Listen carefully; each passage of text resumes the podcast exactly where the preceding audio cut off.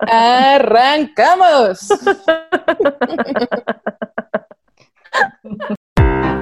Buscaminas, el podcast.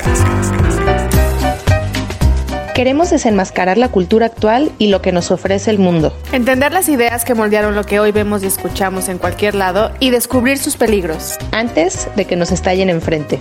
No se pendeje, cuestiona lo que ves.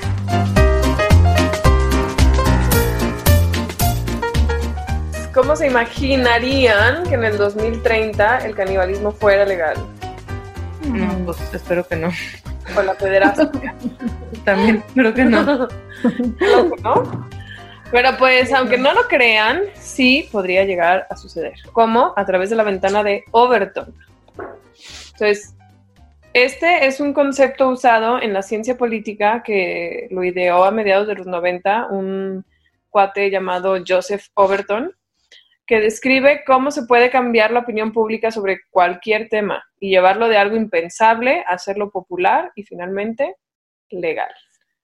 Mm, pues el, ejemplo que se me viene a la mente y que ahorita está como muy vigente es el tema del cambio de sexo en, en los niños. Hace apenas unos años, obviamente esto era algo impensable. Y hoy en día, pues sí vemos como mucha gente ya lo considera algo pues aceptable y en muchísimos países incluso ya es legal, ¿no? Este, la neta, eh, sí es súper importante hablar de esto porque entender cómo funciona esta teoría en el contexto cultural es una herramienta, al igual que los arquetipos que platicábamos la semana pasada, no sé si se acuerden, y si no, escuchen ese podcast, el 2. Este, y bueno, estos, estas herramientas nos van a ayudar a entender muchos de los mensajes peligrosos, por así decirlos, o minas, como a nosotros nos gusta llamarles, que vemos allá afuera y que escuchamos una y otra vez. Pues sí, y, y esta ventana, pues, ¿qué, ¿qué onda? ¿Qué es eso? Se llama así porque representa la ventana como el rango de ideas que la gente está dispuesta a aceptar. Entonces, todo lo que está adentro de la ventana es lo que la mayoría de la gente considera algo normal. Y lo que se sale de la ventana es algo tolerable si se aleja un poquito nada más, o es algo radical si se aleja todavía más de la ventana. Y ya cuando se aleja en un punto que llega hasta el extremo, es lo que consideramos algo impensable, como este tema de, hace unos años, hablar de cambio de sexo en niños. Entonces, el chiste con esta ventana es que tiene la capacidad de moverse, no es algo fijo. Y por lo tanto, si queremos cambiar la opinión pública para que un tema polémico o poco popular se vuelva aceptable, la estrategia no es empezar poco a poco, sino al revés. Es irte al extremo, a lo impensable, para que así cualquier otra idea o comportamiento que propongas menos radical que ese extremo, pues se nos haga una mejor opción en comparación y así estemos como más dispuestos a aceptarlo en un futuro. Oigan, pues yo apliqué la ventana de Overton con mis papás. 100%. Obvio. A ver, yo creo que no soy la única aquí, pero bueno, creo ¿Dónde que va? lo, lo vamos a ejemplificar, ¿no? Con Entonces, algo muy sencillo, muy que, sencillo. que La cualquiera. tradición en mi familia era llegar a las 2, ¿no? Era la hora permitida, aceptable. Pero pues yo quería llegar hasta que ya me aburriera, ¿no? O sea, pues eso podía ser a las 4 o más, ¿no? Sí, hasta que se acabara la fiesta. Exactamente. Entonces, obviamente, llegar con esa propuesta, pues mis papás se reían en mi cara y claro que no. Sí, o sea, si llegas de que, ma, puedo llegar a las 6 de la mañana, obviamente te van a mandar Olvídalo. al diablo. Rifle, claro. y, y ya, pero bueno, entonces era, bueno, pues eh, esta vez dame chance porque lo que sea, pues a las 3, ¿no? Bueno, pues a las 3 ya parecía más aceptable. Y así, poco a poco, vas moviendo la ventana de Overton familiar hasta que abrí camino y ya a ti ya no te tocó hora de llegada, porque yo ya había expandido la ventana, la había movido hasta el extremo. Pero bueno, volviendo a los casos con impacto global o nacional. Cuando se quiere legislar algo, parte del trabajo de los políticos es detectar dónde está esa ventana, o sea, la opinión pública. Y a partir de ahí la va a ir moviendo a su favor, a favor del político, pues, de sus intereses. Entonces, ahí es donde vemos ejemplos como el del aborto. cuando empezó el debate del aborto, aceptar esta idea era algo así como. Impensable, absurdo. Pero entonces plantearlo, este, empezó a plantearse para, ¿no? Casos específicos de que, oye, ¿y si pasa en violación? Y entonces ya resultó una idea aceptable y así poco a poco se han ido haciendo más laxos los criterios y es como se ha movido la ventana hasta llegar a legislaciones como por ejemplo la de Nueva York, donde es casi sin restricción y prácticamente hasta los nueve meses. Este, ¿no? Pero si se considera el feto inviable, ¿no? Entre comillas, o si la vida de la madre está en peligro. Pero bueno, o sea, el punto es que ya se ha llegado a ese, a ese extremo. Ya. Bueno, a veces no, no siempre son los políticos, ¿no? Los que detectan, sino la, a lo mejor algún grupo con intereses particulares, ¿no? Claro. Ajá. Entonces, o sea, al final, pues puede salir de un lado la iniciativa o de otro, ¿no? Este, pues sí, o sea, en pocas palabras, la gente no, no tiene que aceptar una idea ridícula, solamente se tiene que acostumbrar a ella y escucharla las suficientes veces para compararla con otras ideas menos ridículas y así decir, pues bueno, esto no está tan mal, ¿no? Me, me recuerdo una frase súper trillada, pero la verdad bastante cierta de, de Goebbels, que decía, una mentira repetida mil veces se convierte en una verdad. Entonces, ¿qué pasa? Claro. ¿Cómo? No, claro, que así, así, este, pues me recuerda a nuestros mundos. O sea, a ver, dos personas de aquí hemos estado en el mundo, estamos en el mundo de la mercadotecnia y la publicidad y les podemos decir con toda conocimiento de causa que así funciona el, el mundo publicitario. O sea, a través de la repetición de un mensaje una y otra vez es como se van posicionando las marcas. Entonces, de tal manera que tú cuando piensas en una categoría, ¿no? De que, ah, quiero comprar un libro, ah, inmediatamente, ¿no? Una marca de color amarillo va a aparecer en tu mente. No es casualidad, o sea, eso fue un inception. Sí, literal. tal cual. O sea, es un inception. Entonces, este... Ahora, ¿qué pasa si eso, si esa, si esa idea, porque tú ahorita estás hablando de marcas, pero si una idea, volviendo a lo que estaba diciendo, la escuchas en los medios y luego te la dicen tus influencers favoritos y luego la ves en películas. Claro, sí, ahorita vamos a ver justo cómo los medios tienen un papel central en la ventana, en la ventana de Overton. Sí, y aquí vale la pena complementar con, con Antonio Gramsci, que es un intelectual de izquierda, y él decía que las ideas no surgen de la nada en las personas, son elaboradas por un grupo y, y diseminadas, ¿no? Intencionadamente. La importancia de la aportación de este cuate fue que puso la mirada en cómo se construye la opinión y cómo a su vez se puede influir en, en formar esos criterios, ¿no? O sea, por eso es un Sí, gran es- personaje. No es algo que, que surge espontáneamente. Exactamente. Sí, no, está cañón. Entonces, bueno, ya para entrar en materia y irles explicando cómo se aplica esta teoría o herramienta política de la ventana de Overton en la vida real, vamos a ejemplificarlo con la pederastia. Este, que no suena como muy radical, muy absurdo, este, y todavía hoy por hoy, pues sí es considerado algo aberrante para la mayoría, pero aunque usted no lo crea, ya se ha ganado terreno en esta materia y lo vamos a explicar este, con, lo, con lo que, la, digamos, la metodología de, esta teoría, que son cinco pasos. Ok, entonces lo vamos a dividir en cinco etapas. La primera es la que va de lo impensable, como habíamos dicho, de una idea extrema, a lo radical, que es algo menos extremo. Entonces, como, como aquí estamos en la escala más baja de aceptación, se tiene que trasladar este, el tema en cuestión a la esfera científica. ¿Por qué? Porque ahí no hay tabúes, ahí se puede hablar de lo que sea. Y eso sirve para respaldar la idea y darle validez con gente de autoridad, ¿no? Buscando este, personas muy picudas en el ramo que apoyen la moción por más descabellada que parezca. Entonces, ya vemos muchísimos encabezados este, que hablan de cosas como la pedofilia es destino y no una elección. Esto lo declara un líder científico en el periódico Independent de, de Reino Unido. Otro encabezado nos dice cosas como la pedofilia es una orientación sexual como ser homosexual o heterosexual, comenta un psicólogo, igual para Independent. Este, también tenemos el ejemplo de una TED Talk que se hizo muy famosa, de una, de una chava, una estudiante de medicina que se llama Miriam Hain. Y bueno, ella dice que la pedofilia es una orientación sexual natural. Y dice, por ejemplo, nosotros no somos responsables de nuestros sentimientos, no los escogimos.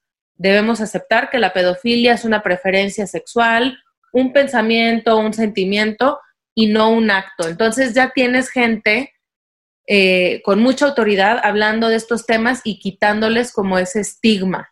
Ajá, a ver, aquí es importante eh, explicar que lo que quieren hacer en esta etapa es diferenciar la tendencia del acto. Entonces, pedófilo es aquel que siente atracción sexual hacia niñas o niños. Y pederasta es quien abusa de ellos o quien actúa ese impulso, ¿no? Que tiene esa atracción. Entonces, como no es lo mismo tener una atracción pedófila que ser un pederasta, la pederastia, dicen, no debe ser tolerada. El pedófilo, en cambio, debe ser ayudado para que no actúe. Entonces, esto es lo, lo, dice el video de TED, de esta chica, o organizaciones como The Global Prevention Project, ¿no? Que pueden buscar en Internet. Sí, y al final, en la conclusión, vamos a retomar este tema para ver cómo es un poco engañoso, ¿no? Pero, pero es buena esa, esa acotación, que son dos cosas distintas. Pero bueno, volviendo a, esta etapa 1, aunque la, la pedofilia todavía sea una idea muy poco popular, los medios de comunicación le van a dar cobertura, sobre todo los grupos considerados extremos dentro de, esos movimientos, porque la polémica genera muchísima tensión. Tenemos el caso de, del 2006, cuando en Holanda se legalizó el PNVD, un partido que buscaba bajar la edad de consentimiento sexual a los 12 años.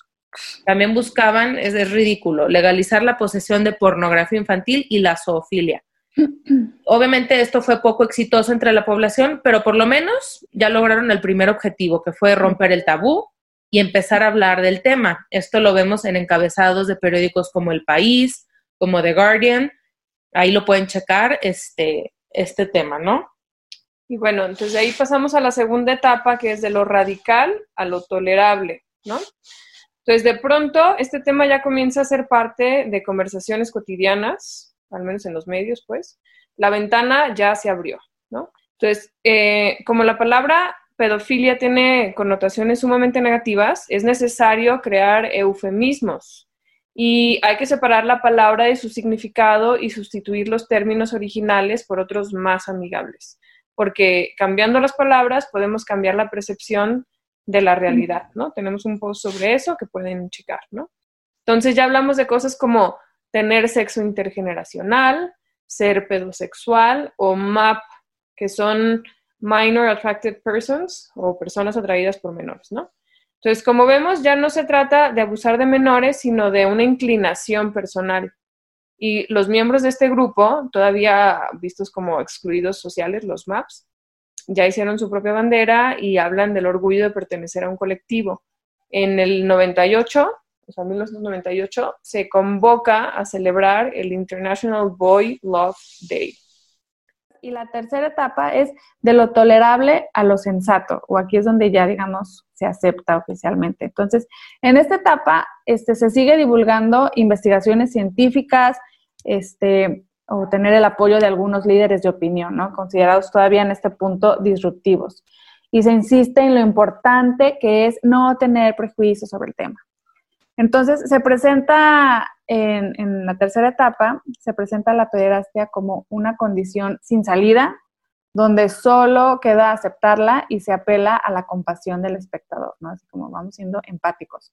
Y entonces se va, se invita a cuestionarse de que si tú estuvieras bajo estas circunstancias, pues tampoco quisieras ser señalado como, como un criminal. Y entonces este, vemos, eh, por ejemplo, ¿no? En, otro TED Talk de una investigadora de nombre Madeleine van der Bruggen, este, disculpen mi... Adivinen su nacionalidad. este, bueno, ella dice, seamos maduros acerca de la pedofilia. Este, ¿no? De que me sentí en voz de 911. Ay, sí, de, sí, de doblaje barato. Lo más probable es que alguien de tu entorno, incluso tu esposo o hijo, está luchando con este tipo de sentimientos. En otro artículo del New York Times, que se llama Pedofilia, un desorden, no un crimen, eh, estuvo, en medio de muchísima polémica. Y bueno, por otro lado, pues todos esos expertos científicos, ¿no? Que, que están en todas estas investigaciones, eh, van a insistir que a lo largo de la historia estas conductas se han dado en diferentes sociedades sin haber causado mayor daño y se presentan testimonios reales de personas inofensivas con este trastorno. Y lo, y lo vemos también ya en, en por ejemplo, en, una, en el Independent, en Reino Unido. Este, un fulano, Todd Nickerson, pedófilo confeso, dice a los críticos, ustedes son los verdaderos monstruos. Entonces, aquí ya, ¿no? Es cuando se voltea la, la perspectiva. O en este, salón.com, este, un artículo que dice, conoce pedófilos con buenas intenciones. O en Vice, este, uno que dice, pasé un año viviendo con pedófilos inofensivos. De hecho, en su página web, que es beerpet.org, guion our supporters, van a X. Regresamos ya, tomen aire. En su página web pueden ver una sección con todos los intelectuales y académicos que apoyan este grupo. que se llama beerpet.org. Pero bueno, igual se los dejamos por ahí. De pedófilos virtuosos, así se hacen llamar ellos en inglés, porque ya no voy a hablar en inglés.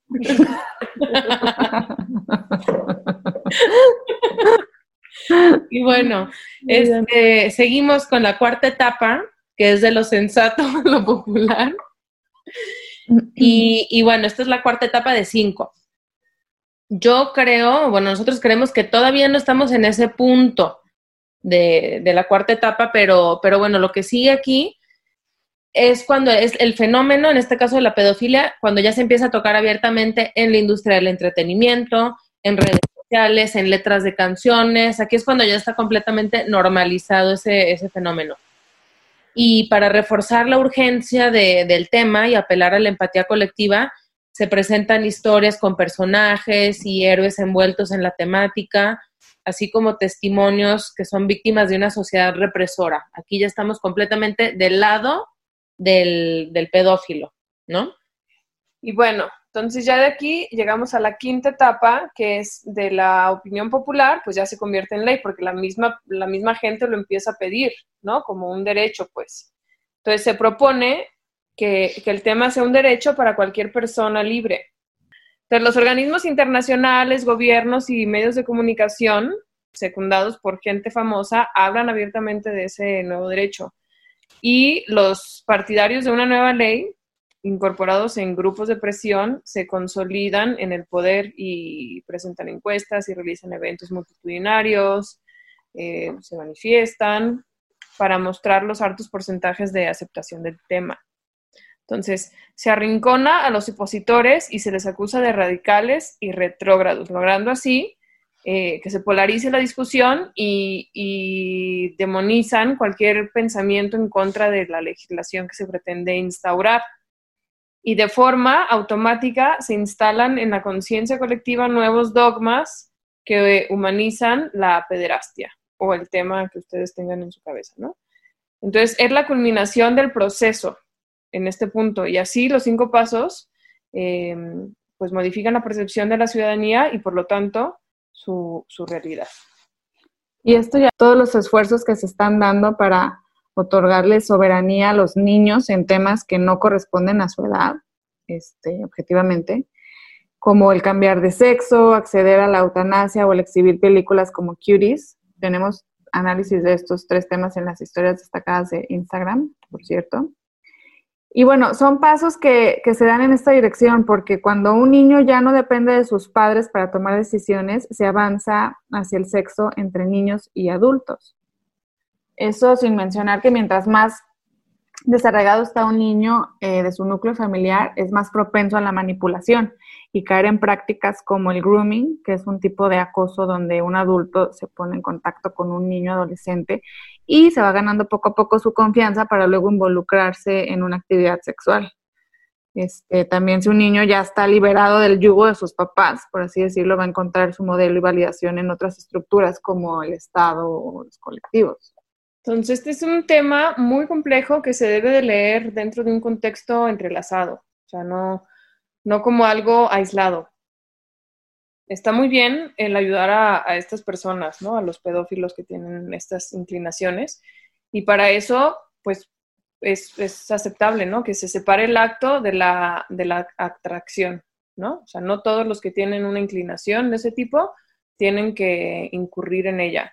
Ok, pero la cosa es que si este debate se da en medio de la cultura en la que estamos, de sexualidades fluidas, más una hipersexualización infantil, además de, de, bajar, o sea, como en ciertas legislaciones se ha bajado la edad de consentimiento sexual, entonces ahí es donde dices, realmente es, es para ayudar a la persona o se van a meter otros, pues sí, depravados, pues, que quieran defender o, buscar un espacio legal para hacer estas cosas, ¿no? O sea, no dudamos que haya buenas intenciones de ayudar al que padece, pero si lo leemos en contexto, pues no estamos generando el caldo de cultivo perfecto para que eventualmente la legalización de la pederastia, obviamente con otro nombre, eh, suceda.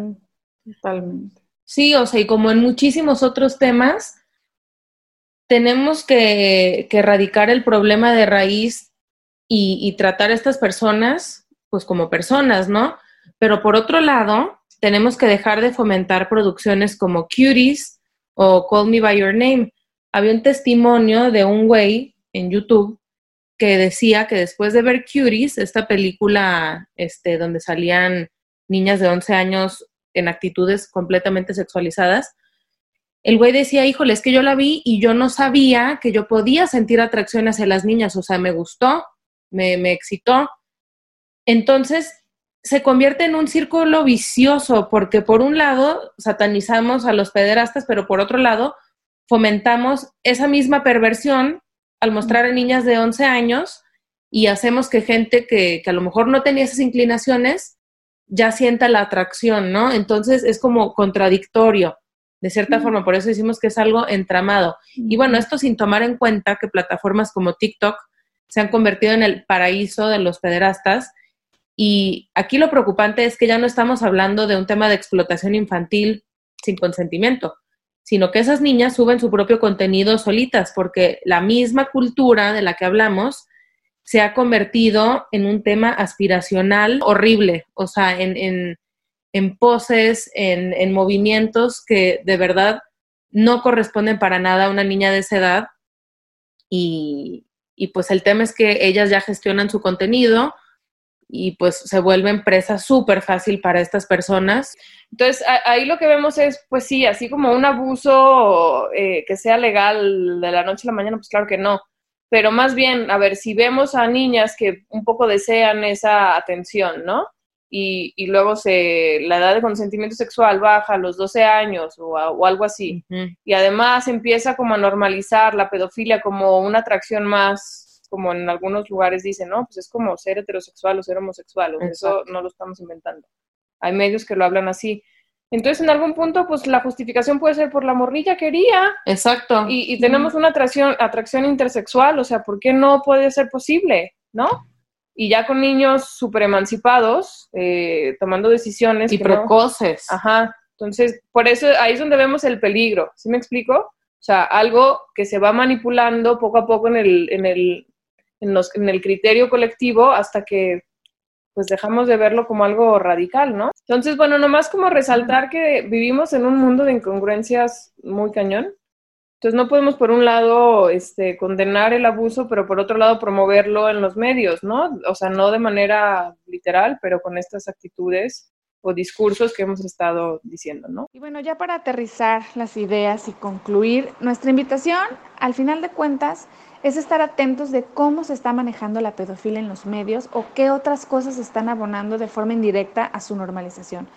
Por otro lado, también, ojo, eh, la invitación es hablar, porque como vimos, la posición de la ventana depende de nosotros, de la opinión pública. Y en términos generales, entender cómo funciona la ventana de Overton nos ayuda a ser más analíticos y a detectar qué otros temas podrían eh, haber pasado por este proceso. Y bueno, por último, pues eh, muchísimas gracias por escucharnos. Recuerda seguirnos en Instagram, en arroba somos buscaminas. Dejarnos tus comentarios y compartirnos si crees que esta información es relevante. No se pendeje, cuestiona lo que ves.